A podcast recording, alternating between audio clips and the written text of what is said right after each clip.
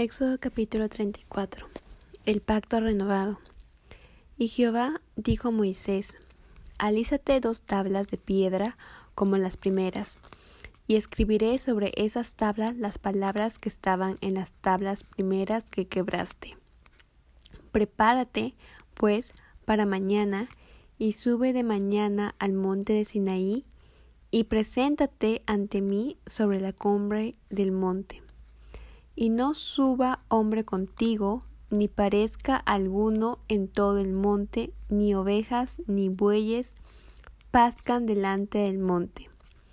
Y Moisés alisó dos tablas de piedra como las primeras, y se levantó de mañana y subió al monte Sinaí, como le mandó Jehová, y llevó en su mano las dos tablas de piedra. Y Jehová descendió en la nube, y estuvo allí con él, proclamando el nombre de Jehová. Y pasando Jehová por delante de él, proclamó Jehová, Jehová, fuerte, misericordioso y piadoso, tardo para la ira y grande misericordia y verdad, que guarda misericordia a millares, que perdona la iniquidad, la rebelión y el pecado, y que de ningún modo tendrá por inocente al malvado, que visita la iniquidad de los padres sobre los hijos y sobre los hijos de los hijos hasta la tercera y cuarta generación. Entonces Moisés, apresurándose, bajó la cabeza hacia el suelo y adoró, y dijo Si ahora, Señor, he hallado gracia en tus ojos, vaya ahora el Señor en medio de nosotros, porque es un pueblo de dura cerviz, y perdona nuestra iniquidad y nuestro pecado, y tómanos por tu heredad. Y él contestó, He aquí, yo hago pacto delante de todo tu pueblo. Haré maravillas que no han sido hechas en toda la tierra, ni en nación alguna, y verá todo el pueblo en medio de la cual estás tú, la obra de Jehová, porque será cosa tremenda la que yo haré contigo. Advertencia contra la idolatría de Canaán. Guarda lo que yo te mando hoy. He aquí que yo echo delante tu presencia al amorreo, al cananeo, al eteo, al fereceo, al ebeo y al jebuseo. Guárdate de hacer alianza con los moradores de la tierra donde has de entrar, para que no sean tropezadero en medio de ti. Derribaréis sus altares y quebraréis sus estatuas, y cortaréis sus imágenes de acera, porque no te has de inclinar a ningún otro Dios, pues Jehová, cuyo nombre es celoso, Dios celoso es. Por tanto, no harás alianza con los moradores de aquella tierra, porque fornicarán en pos de sus dioses, y ofrecerán sacrificios a sus dioses, y te invitarán, y comerás de sus sacrificios. O tomando de sus hijas para tus hijos, y fornicando sus hijas en pos de sus dioses, harán fornicar también a tus hijos en pos de los dioses de ellas. No te harás dioses de fundición. Fiestas anuales. La fiesta de los panes sin levadura guardarás. Siete días comerás pan sin levadura, según te he mandado, en el tiempo señalado del mes de Abib, porque en el mes de Abib saliste de Egipto. Todo primer nacido mío es, y de tu ganado todo primogénito de vaca o de oveja que sea macho.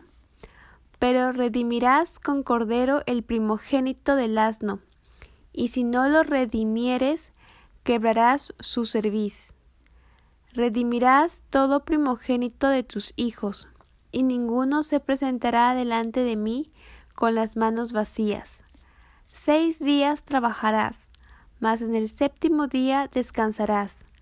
Aún en la arada y en la siega descansarás. También celebrarás la fiesta de las semanas, la de las primicias de la siega del trigo y la fiesta de la cosecha a la salida del año. Tres veces en el año se presentará todo varón tuyo delante de Jehová el Señor Dios Israel, porque yo arrojaré a las naciones de tu presencia y ensancharé tu territorio, y ninguno codiciará tu tierra, cuando subas para presentarte delante de Jehová tu Dios tres veces en el año. No ofrecerás cosa leudada junto con la sangre de mi sacrificio ni se dejará hasta la mañana nada del sacrificio de la fiesta de la Pascua. Las primicias de los primeros frutos de tu tierra llevarás a la casa de Jehová tu Dios. No cocerás el cabrito en la leche de su madre. Moisés y las tablas de la ley. Y Jehová dijo a Moisés, Escribe tú estas palabras, porque conforme a estas palabras he hecho pacto contigo y con Israel. Y él estuvo allí con Jehová cuarenta días y cuarenta noches.